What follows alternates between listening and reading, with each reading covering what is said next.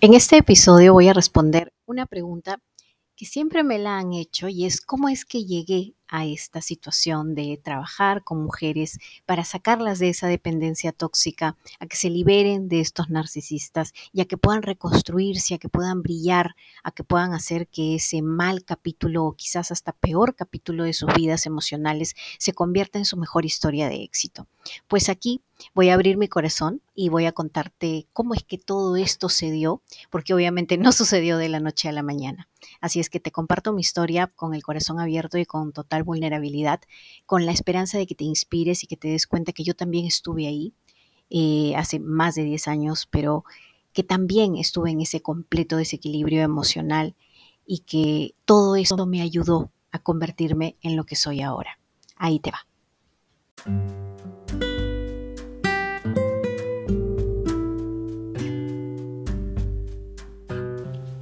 Bienvenida a un nuevo episodio de Amor Sano para tu vida. Soy Solange Santiago, coach transformacional, y desapegarme de relaciones tóxicas, incluido un psicópata narcisista, ha sido la lección de mi vida. Me tocó trabajar en mí como nunca antes para valorarme, certificarme como coach y formar una relación de amor sano que hoy disfruto. Hace 10 años que encontré mi propósito de vida empoderando mujeres para que también superen la dependencia y transformen su peor capítulo en el amor en su mejor historia de éxito a través de mi metodología Vamente. Suscríbete a este podcast para que no te pierdas de nada y revisa los episodios anteriores para que comiences a hacer cambios desde ya.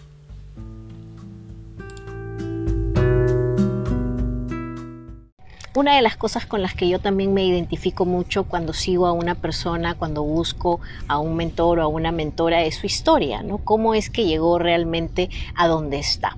Así es que voy a compartir un poco de eso porque es esa pregunta la que siempre sale a la luz y es cómo llegué a trabajar como coach, sacando a mujeres de una dependencia tóxica en relaciones con narcisistas y cómo es que las ayudo para que se reconstruyan de nuevo, ¿no? ¿Por qué es que hago esto? Cómo es que llegué aquí, un poco cuál es el camino que tuve que tomar para llegar aquí. Entonces, vamos ahí con la historia, vamos entonces al contexto. Para darte un poco de contexto, no ir de frente a por qué estaba en una relación con un narcisista, te puedo contar que en la vida trataba de no equivocarme nunca, ¿no? De hacer las cosas muy bien, de estudiar, de crecer profesionalmente. Y el amor era una de esas cosas que me obsesionaba, me obsesionaba porque tenía muchas carencias que en ese momento yo no sabía absolutamente nada, absolutamente nada de autoestima, de inteligencia emocional, de valoración, de nada. Yo simplemente buscaba enamorarme, tener un amor bonito, casarme, tener hijos y ya está esa era la felicidad de mi vida porque no había sido criada en un hogar. Entonces sentía que se me había un poco arrebatado el sueño, ¿no? Y yo quería construirlo. La desgracia era que me la pasaba, no digo de relación en relación porque he sido de relaciones muy largas, pero eran relaciones largas porque yo invertía absolutamente todo en estas relaciones, ¿no? Daba absolutamente todo de mí en estas relaciones y sentía que las estiraba como chicle para que nunca se terminen porque una de mis heridas era la herida del abandono. Entonces tampoco sabía yo nada de eso en su momento. Así es que fue así que llegué a los 35 años, más o menos, 33 años, y decía, Dios, se me está pasando el tren, ¿no? Se me está pasando el tren, estoy creciendo profesionalmente, pero yo no quiero ser pues la mujer profesional que termina sola, cuando yo en el fondo quiero una familia. Entonces, ¿qué, qué hago? ¿Cómo hago? Y fue ahí que justamente eh, buscando, ¿no? Porque ya para eso ya me había metido aplicativos, ya había conocido personas a través de aplicativos y de verdad que no me había ido nada bien y ahora entiendo que es porque atraemos lo que somos. Entonces, ¿qué era lo que yo tenía aquí? ¿Qué era lo que yo tenía aquí? Muy buenas intenciones, pero no había trabajado en mí. Así es que es así que en un cóctel de solteros al que yo fui, que se supone que era súper exclusivo, me presentaron al psicópata narcisista. Entonces, el psicópata narcisista fue increíblemente encantador.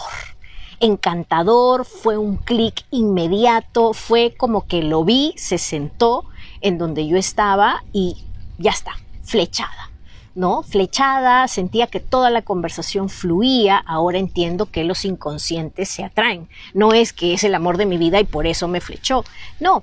Entonces la relación avanzó muy rápido, ¿no? Muy rápido. Eh, él era, parecía que leía mi mente, ¿no? Eh, era muy respetuoso, muy caballero, tenía detalles que ninguna otra pareja había tenido conmigo, era muy maduro para muchas cosas, entonces yo sentía que literalmente había encontrado al amor de mi vida, ¿no? Yo sentía que literalmente eh, él era todo, ¿no? Él era todo lo que yo había estado buscando, lo que yo había estado deseando. Por fin mi sueño se iba a materializar. En ese momento mi trabajo, y siempre se los he contado, ¿no? Yo estudié administración, me especialicé en hotelería y turismo, trabajaba en una empresa americana, viajaba constantemente Miami, Lima y Sao Paulo y Buenos Aires y varios lugares. Entonces yo decía, qué miedo, porque de repente no voy a poder ser esa pareja que está presente en su relación porque tengo muchos viajes, ¿no? Pero él era como que compensaba todo, estaba ahí, a veces hasta me daba el encuentro en los viajes y era realmente increíble, ¿no? Era una situación maravillosa. Así es que tenía muchísima, muchísima expectativa, sentía que estaba construyendo algo increíble en esa relación Así es que fue así que empecé a caer y no me daba cuenta que por lo mismo que yo vivía sola, vivía en mi departamento, viajaba, llegaba con mi carry-on y la verdad es que no tenía mucha interacción aparte de en el trabajo, ¿no? Y las amigas que tenía que les decía, oye, estoy llegando a Lima, hay que vernos, hay que salir a tomar una, una copa o etcétera. Lo que pasaba es que él se volvió esa persona que la tenía ahí presente para todo, ¿no? Para las llamadas, para preguntarme cómo estoy, para enviarme un detallito, para llegar a mi casa, para cocinar, para darme un masaje, para estar pendiente de mí al 100%. El sueño de toda mujer, bueno, el sueño que yo tenía en ese momento era ese, ¿no? Sentía que no me habían dado mucha atención de niña, ahora lo entiendo así, y yo buscaba eso, buscaba que alguien se desviviera por mí y eso era lo que él hacía hasta que pasaron más o menos unos cinco meses y sentí, me di cuenta que me había acorralado. Literalmente estaba en contra de mis amistades, porque ya mis amistades habían visto algunas cosas y me habían dicho, Solángel, ¿sabes qué? Aléjate, ¿no? O ¿sabes qué? Es medio tóxico, o no sé, no me gustó su actitud. Y entonces yo le contaba a él, y él me decía, lo que pasa es que como ellas son solteras, no te quieren ver a ti feliz qué malas amigas tienes, la verdad, ¿no? Que no te quieran ver a ti feliz, ¿no te das cuenta que son envidiosas? Entonces, ¡ah! yo me iba alejando de mis amistades, me iba alejando de todo también porque él vivía en mi departamento prácticamente, todo el tiempo estaba ahí metido. Entonces fue así que la relación empezó a ponerse bien tóxica, me di cuenta de que estaba siendo acorralada, pero ya era muy tarde, ya estaba perdidamente enamorada, ¿no? Ya, y él todo el tiempo empezó a hincar mis debilidades, ¿no? En el sentido de que Imagínate si termináramos, ¿no? Con la edad que tienes, de acá hasta que encuentres a alguien más, de verdad que tu sueño de, de, formar una familia no sería realidad, ¿no? Todo el tiempo me decía eso y me empezó a dar mucho miedo de que él me deje, ¿no? Y de que efectivamente, como él decía, mis sueños no se hagan realidad y termine sola. Entonces, fue así que llegamos a convivir. Y fue en la convivencia en donde todo lo tóxico que yo ya había vivido, peleas horrorosas en donde se ponía como un energúmeno, me insultaba, me gritaba, me humillaba, eh, me traicionaba, yo me volví la detective del celular, me volví Sherlock Holmes, eh, vivía en modo tóxico todo el día, en incertidumbre, en inseguridad, me comía las uñas, sentía que si subía un kilo él me iba a dejar de querer, estaba muy preocupada por mi apariencia personal, por estar perfecta para él, para que no se vaya, porque él siempre estaba mirando otras mujeres, entonces me hacía sentir muy insegura, me volví muy celosa. Eh, realmente yo era una persona que no reconozco hoy. ¿No? Eh, es a las que reconozco así, obviamente a quienes reconozco así es a las mujeres con las que muchas veces llego a trabajar y me veo en ellas, ¿no? En esa desesperación en la que están sumergidas. Así es que eso en la convivencia se agravó, se agravó y se agravó. Al extremo de que perdí mi trabajo, al extremo de que ya no sabía quién era porque no tenía fuerzas ni para levantarme, no sabía si estaba deprimida, porque yo decía, si estuviera deprimida, cuando estoy bien con él no estaría tan feliz, ¿no? O sea, yo dependo de cómo estamos con él, porque si él me trata mal, si él se va, si él no llega a dormir, bueno, no, no es que no llegaba, pero llegaba tarde, eh, automáticamente yo estaba pues en paranoia total. ¿no? Pero si él estaba ahí trayéndome flores, hablándome bonito, reconquistándome, que ahora entiendo que es el love bombing, que hacen todos los narcisistas y que te tienen este hovering constante porque es claro, te tiro al piso, te trato mal, no te ninguneo, te hago sentir pésima y que es más, voy a terminar contigo porque mira cómo estás, ¿no? Eh, que, mujer enferma, eres celosa, eres insegura, uy, no, no, esto, esto no va a ningún sitio, yo me tengo que ir, de verdad. Entonces todo el tiempo la amenaza, la amenaza de que va a terminar contigo. Y entonces fue así como en tres meses prácticamente de convivencia, ya no pude más. Ya no pude más porque el dolor que yo sentía todos los días de vivir en la completa inestabilidad y desequilibrio emocional en donde yo sentía que estaba volviéndome loca porque encima todos los reclamos que le hacía, mentira, el problema siempre era yo, el problema siempre era yo, llegamos incluso a peleas en donde una vez me lanzó una laptop, que menos mal que no me cayó encima, yo me tuve que esconder en otro cuarto. Fueron cosas realmente terroríficas, ¿no? Terroríficas que solo me llevaban a dónde? En el inconsciente. Ahora, claro, ahora nadie que me haga vivir eso, por supuesto que no. Ahora la relación que tengo desde hace más de seis años es una relación sana, que me encanta, es una relación en donde somos equipo, en donde nos ayudamos, en donde él ahorita salió para meter a los perros porque se dio cuenta que empezaron a hacer un poco de bulla y sabe que estoy haciendo un vivo. Entonces es una relación completamente diferente, ¿no? Pero en ese momento yo no entendía nada de eso, yo no entendía cómo formar una relación sana tampoco. El set mental, yo estaba programada para vivir en la toxicidad, porque eso es lo que había visto de niña. Lo que había visto de niña era golpes, maltrato, insultos, humillación. Y eso era lo que yo sentía que me merecía. Entonces, eso era lo que yo vivía constantemente, ¿no? No tan, obviamente, terrorífico como con el narcisista, pero eso fue. Y fue así que cuando llegué al hueco más profundo y más oscuro, emocionalmente hablando, que no tenía ganas obviamente ni de salir a mirar a nadie, mucho menos a, las amigas que casi ya no tenía, menos hablar con mi familia y decirles, fracasé en todo, ya no tengo trabajo, eh, ya no soy esa ejecutiva que viaja todo el tiempo y que tiene millas hasta para regalar, este, me siento destruida, no quiero comer, no quiero levantarme y lo único que tengo es un gatito al costado, mi cosi, y, y nada más. Y estoy viviendo en el cuarto del DEPA de una amiga que lo estaba alquilando y ya, ¿no? Estaba literalmente ahí con todas mis cajas y mis, y mis maletas. Y en ese momento yo ya había hecho, ojo, para esto, yo ya había hecho dos años de terapia psicológica para trabajar en mi autoestima y en mis heridas de infancia. Así que algo de idea tenía, pero poquísima, la verdad, poquísima. Entonces en ese momento, lo único que hice fue llorar, llorar, llorar, llorar, llorar, llorar, y desde que me levantaba hasta que me acostaba y quiero llamarlo y dónde está, y, él obviamente empezó a buscarme por todos los medios, porque así es un narcisista cuando no te quiere perder. Y claro, ¿no? Para mí era me ama, me ama todavía, ¿no? Y obviamente lo volví a ver y volví a caer y todo se derrumbó y otra vez la traición y encima cada vez me sentía peor conmigo misma porque yo le estaba dando una oportunidad después de todo lo que ya me había hecho. Entonces, más culpable, ¿no? Más culpable todavía por haber hecho algo así.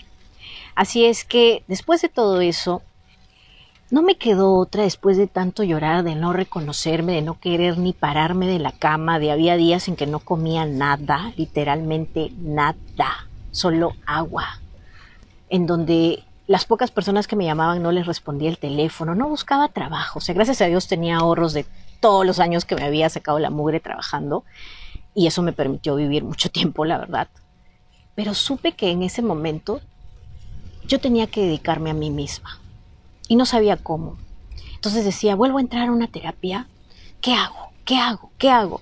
Y en ese momento empecé a ver muchos videos de YouTube, ¿no? Ahí llegó a mi vida todos mis mentores, ¿no? Desde Tony Robbins, desde Mabel Katz, desde eh, Esther Perel, o sea, todas, todas, Ian Lavanzant, todas las que hablaban de relaciones tóxicas, ahí estaba yo, ahí estaba yo con mis audífonos y empecé a despertar conciencia. Y en ese despertar de conciencia, por eso es que mucho de lo que yo trabajo tiene que ver con la energía y la espiritualidad, porque cuando empiezas a despertar conciencia, otras cosas llegan a ti. Y fue así que un día en mi mail, ¿no? Llegó un coaching de Ariel Ford, que es una coach súper reconocida también y que trabaja con mujeres profesionales eh, para que encuentren el amor, ¿no? Después de muchos malos capítulos, ¿no? Entonces, en ese momento dije, invierto lo que cuesta esto, Dios mío, me quedo pero completamente, ¿no? Pero dije, o, quiero seguir así como estoy. Y voy a seguir así más meses, porque ya había pasado como dos meses más o menos de todo esto, ¿no? Así que dije, voy a invertir. En ese momento no recuerdo muy bien el programa, pero creo que estaba algo de 4 mil dólares. Así es que invertí en el programa, que eran seis semanas, Y en esas seis semanas, ella, aparte de darte el programa, porque no es que ella te lo daba privado, era grupal, este, ella trajo varias coaches que daban masterclasses y las dejaban grabadas. Entonces, literalmente tú podías anclarte ahí durante 24 horas y estar escuchando masterclasses todo el día. Así es que eso fue lo que hice. Yo dije, le voy a sacar el jugo a mi inversión y 24 horas al día porque dormía 3 horas, 2 horas y a sobresaltos, ¿no? Pero cada vez empezaba a sentirme mejor. Cada vez dormía cuatro horas, cinco horas, seis horas. Cada vez tenía más ganas de comer sano. Cada vez tenía más ganas de hacer tantas cosas de forma diferente que dije, wow, esto está dando resultados. Así es que fue así que empecé a crecer, empecé a volver a, a ver la luz, entendí muchos conceptos de inteligencia emocional sobre los cuales yo no sabía absolutamente nada. Ella me dio un pack de herramientas que es el, set que yo ahora trabajo aplicando valoración personal, aplicándolo a nuestra, a nuestra sociedad latina, que es diferente a la americana, ¿no? Aplicando mucho espiritualidad, porque en el caso de ella, ella no lo hacía así, pero todo lo que me dio, lo absorbí. Fue como a la vena, fue un suero, fue un suero que me sacó de un estado de coma, ¿no? En donde entendí que el amor bonito sí existe. Antes, mis reuniones con mis amigas en donde me iba a Barranco a tomar una copa eran literalmente, ay, los hombres son una porquería, todos te ponen el cuerno, ay, no, Tinder es una basura, todo el mundo quiere sexo contigo, aj, aj, aj, aj, aj. Esa era la mentalidad que yo tenía. Entonces yo tenía que lavar mi cerebro porque estaba sucio. Mi cerebro estaba sucio de lo que yo había visto de mis padres. Mi cerebro estaba sucio de las relaciones a mi alrededor que eran tóxicas. Mi cerebro estaba sucio de las novelas y de las películas y Disney. Y tenía que lavarlo y tenía que inyectarle cosas distintas, sanas, reales, que funcionan y que vienen a ser justamente un amor consciente, un amor sano. Así es que una vez que obtuve todas esas herramientas fue que empecé con fuerza a meterme en un curso de coaching en donde yo pagué, aparte de este que era de pareja, ahora era para mí, porque yo sentía que lo que le faltaba a mi vida era propósito. Yo decía, mis trabajos no me gustan, me siento vacía no, no quiero seguir así. Y ahora entiendo que como no me gustan mis trabajos, yo me cuelgo de las parejas. Entonces empecé a buscar mi propósito de vida, hice varios talleres hasta que llegué al coaching transformacional. Y fue ahí que gracias a una americana también que me dio, me dijo, entra al programa, se lo pagué como en 10 cuotas, porque en ese momento ya estaba sin trabajo y sin nada. Y literalmente también encontré mi propósito. Cuando terminé el programa, descubrí mis fortalezas, que es lo que hoy también yo aplico, porque me tuve que certificar en la escuela que ella me dio el dato, ¿no? Me dijo, mira, tú tienes todo para ser coach. No te frenes, es tu propósito. Mira, esta es la escuela donde yo me certifiqué en Estados Unidos, en Minneapolis. Anda, anda y certifícate. Y la verdad que en ese momento todo me parecía un poco loco, pero sentí que había encontrado la voz de mi alma y dije, lo hago. Ya no sé de dónde voy a sacar más, pero ahí sí que reventé el chanchito lo hice. Eh, me certifiqué, descubrí mis fortalezas, fui a fondo con quién era yo, me valoré, me amé, me valoré más que todo, ¿no? Porque entendemos a veces la autoestima de manera errónea, como, ay, amo mi cuerpo, amo mi cara, está todo bien, pero tienes que aprender a valorarte y te valoras a través de quién eres y cómo procedes en la vida y cómo te cumples. Entonces, todo eso me llevó a estar tan segura de quién era yo y de lo que quería darle al mundo. Y dije, ¿cómo miércoles transformo esto? Ahora mi LinkedIn toda ejecutiva en soy coach y me voy a morir de hambre, porque ahí vino otro set mental, otra vez mi cerebro sucio con todo lo que me habían inyectado, la familia, no, el entorno, mis padres, tienes que tener una carrera, tienes que tener una maestría, si haces cualquier cursito así te mueres de hambre, qué coach, qué terapias, nada de esas cosas, menos holísticas, ¿no? Y para esto yo ya venía invirtiendo en todo tipo de sanación con cristales, Reiki, este, el péndulo, ¿no? Yoga, EFT, e que es el tapping, ¿no? Eh, eh, programación neurolingüística, en facilitación grupal, ¿no? En, psicología de la energía, ya comía libros, ya me transformé, me empecé a transformar en esa Solange Coaching chiquitita ¿no? Ahora obviamente ya es una Solange Coaching ya más madura, ¿no? Pero en ese momento absorbía, absorbía todo, así me lo comía, ¿no? Como quien se come una pizza, como Garfield comiéndose la pizza, así estaba yo, hasta que eh, llegó Miguel, ¿no? Empecé a hacer coaching, empecé a trabajar desde el rubro de hotelería y turismo, pero en capacitaciones, en desarrollo de competencias, y eran cosas que me gustaban más y hacía, ¿no? Coaching corporativo. Porque era pues lo que en ese momento te iba a dar más dinero, pero no me llenaba, no me gustaba tanto. Era bonito, pero no.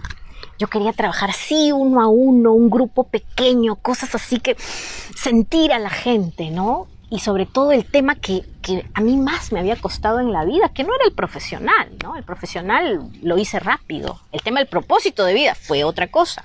Pero el tema del amor, ese tema que me tenía obsesionada, y que ya lo había estudiado tanto y que había leído tanto y que tenía tantos mentores y entonces dije, ok, eh, son mujeres entonces, ¿no? Y, y, son mujeres que estaban así como yo y fue así que empezó a surgir todo esto y empezó toda esta transformación hermosa que ahora son programas privados, cursos, la membresía, ¿no? Amar Sanar, que es justamente para salir de la dependencia, o sea, cada vez que, que, que iba trabajando con las personas veía otras necesidades dentro de la dependencia y dentro de las relaciones tóxicas y fue así que se empezó a construir todo esto. Construimos con Miguel un hogar maravilloso con nuestros enanos de cuatro patas. Eh, vivo feliz, ¿no? Como les compartía hoy en Stories, amo mi vida. Eh, para mí esto es la felicidad.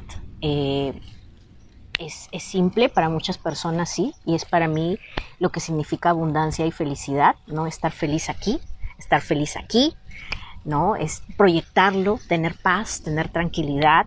Eh, mis hijos de cuatro patas me equilibran. Con mi pareja tenemos este gran equipo, ¿no? Siempre le digo, nos hacemos así puñito y nos decimos, Soriano Santiago, somos power. Entonces, este, eh, eso es la felicidad para mí, ¿no? Eso es lo que siempre quise y más, mucho más de lo que yo quise, porque lo que yo quería, lo quería y lo soñaba desde esta perspectiva eh, muy limitada, ¿no? De mi falta de conciencia. Ahora abrazo a esa Sol Ángel del pasado, porque obviamente era mi nivel de conciencia. Yo no sabía otra cosa, yo no sabía relacionarme de otra forma. Entonces, y miro ahora, ¿no? Y digo, wow, mira, ¿no? Estoy aquí desde la playa mandándoles buena vibra. Esta casita la hemos construido con Miguel, con, con mucho esfuerzo. Todavía nos falta el segundo piso, pero ahí estamos esforzándonos para eso también. Así es que este es un poco de esa historia que, que, ustedes a veces me preguntan y me dicen, ¿cómo es que llegaste a ser coach? ¿Cómo es que haces tu podcast y hablas del narcisismo y de la psicología del amor y bla, bla, bla? O sea, ¿de dónde? ¿No? Y yo creo que siempre, y eso es algo que yo he aprendido a, detectar cuando trabajo con mentores, porque constantemente trabajo con mentores, ¿no? Yo sé que, que mi proyecto más importante soy yo misma y no puedo simplemente decir porque ya viví lo del narcisista, ahora tengo la autoridad y suficiente. Con eso ya está. Le digo a las chicas esto, esto, esto, esto, esto. No. Cuando yo decido trabajar con un mentor o una mentora, siempre veo quién es, no solamente lo que predica, sino quién es. Y me voy dando cuenta cuando sigo stories, cuando veo reels, ¿no? Cuando veo un poco de su vida o cuando escucho su podcast, etcétera, me voy dando cuenta si es la persona, si es una persona congruente con lo que predica. O sea, si habla de ABCD, entonces vive ABCD. Y entonces ahí entiendo que esa es la persona con la que yo debo trabajar. Y me ha pasado que a veces encuentro personas que dicen ABCD, pero su vida es XYZ, ¿no? Entonces ahí no hay congruencia. Así es que eso es lo que yo trato de tener en mi vida. La congruencia es felicidad. Cuando lo que piensas, lo que sientes y lo que haces es, es igual. Hay congruencia, te sientes feliz, te sientes en paz. Pero cuando tú piensas una cosa como que no te conviene esa relación, pero tú sientes que lo amas con toda tu vida y finalmente no sabes qué hacer porque regresas y te vas y etcétera, sufres, sufres, sufres y estás en, en esta disonancia contigo misma que no te lleva a ningún lugar. Así es que espero que esta historia te haya inspirado, porque si yo lo logré con lo poquito que sabía, así que imagínate lo que tú pudieras lograr si te decidieras a soltar, si te decidieras a desapegarte de esa situación tóxica. Espero que mi historia te haya motivado, te haya servido para darte cuenta de que no todo el mundo nace sabiendo estar en una relación sana. A mí me costó treinta y tantos años aprenderlo. Así es que no tienes por qué sentirte mal contigo misma. Y si quieres una oportunidad para soltar, si ya lo has intentado muchas veces, pues entonces supéralo grupal. El primer grupo de este 2024 va a empezar ahorita, este miércoles 31 de enero. Así es que no te pierdas los últimos cupos que ya quedan porque vas a estar acompañada durante 30 días. Son 30 ejercicios, 30 reprogramaciones mentales, sesiones en vivo, un chat en donde podrás volcar todas tus ya que yo misma las responderé. Así es que vas a estar acompañada y la idea es que sea de esta forma intensiva para que justamente no caigas, para que te mantengas firme. Y si estás escuchando este episodio después, cuando ya pasó la fecha, igual puedes ingresar al link que te voy a dejar aquí debajo de Superalo Grupal porque cada cierto tiempo vamos a programar un nuevo un nuevo taller. Así es que espero verte este 31 de enero si estás realmente comprometida con tu bienestar y dispuesta a soltar y a invertir el tiempo necesario en tu transformación. Te mando un abrazo gigante y comparte este episodio y todos los otros que te hayan ayudado, pues mientras más mujeres se iluminen y puedan soltar este tipo de relaciones tóxicas, más amor sano para todas. Un abrazo.